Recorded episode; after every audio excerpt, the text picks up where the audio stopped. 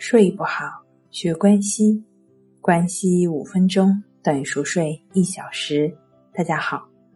欢迎来到重塑心灵，我是主播心理咨询师刘星。今天要分享的作品是森田疗法治失眠。失眠是困扰现代人的一个普遍的问题，而导致失眠的原因呢有两种：生理因素和心理因素。生理因素导致失眠，是指由于躯体不适、疾病或者创伤的疼痛导致的失眠；而心理因素导致的失眠呢，则是指那些由心理困扰导致的失眠。在现实的生活中，由于社会压力越来越大，由心理因素而导致失眠的人越来越多。第一，克服失眠。我们每个人在生活中或多或少的都会遇到一些困扰的事情，未知失眠是正常的现象，所以当失眠出现时，我们不应该强迫自己尽快克服失眠，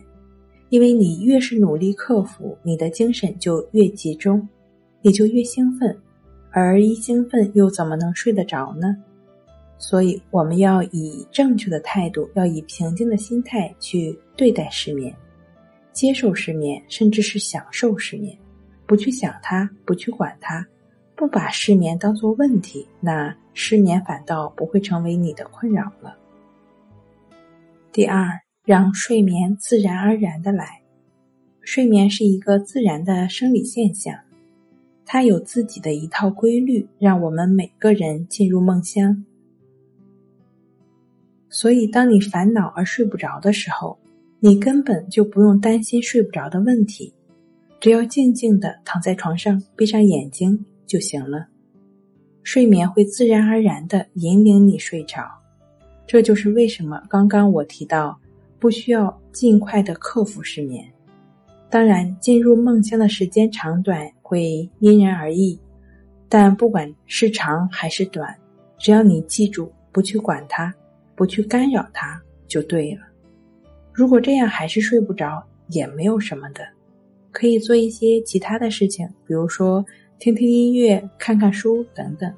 慢慢的睡意就会自然而然的来了。如果你还是很焦虑、很担心自己睡不着，担心自己睡眠的问题，甚至因此整夜无法入睡，那你就需要关系法帮助你逐渐入睡了。通过静坐观息法的练习，不断的抚平情绪；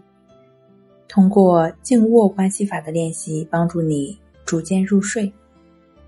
睡不好，学关息，关息五分钟等于熟睡一小时。好了，今天跟您分享到这儿，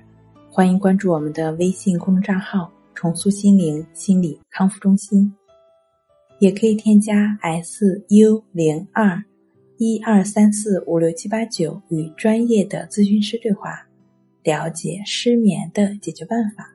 那我们下期节目再见。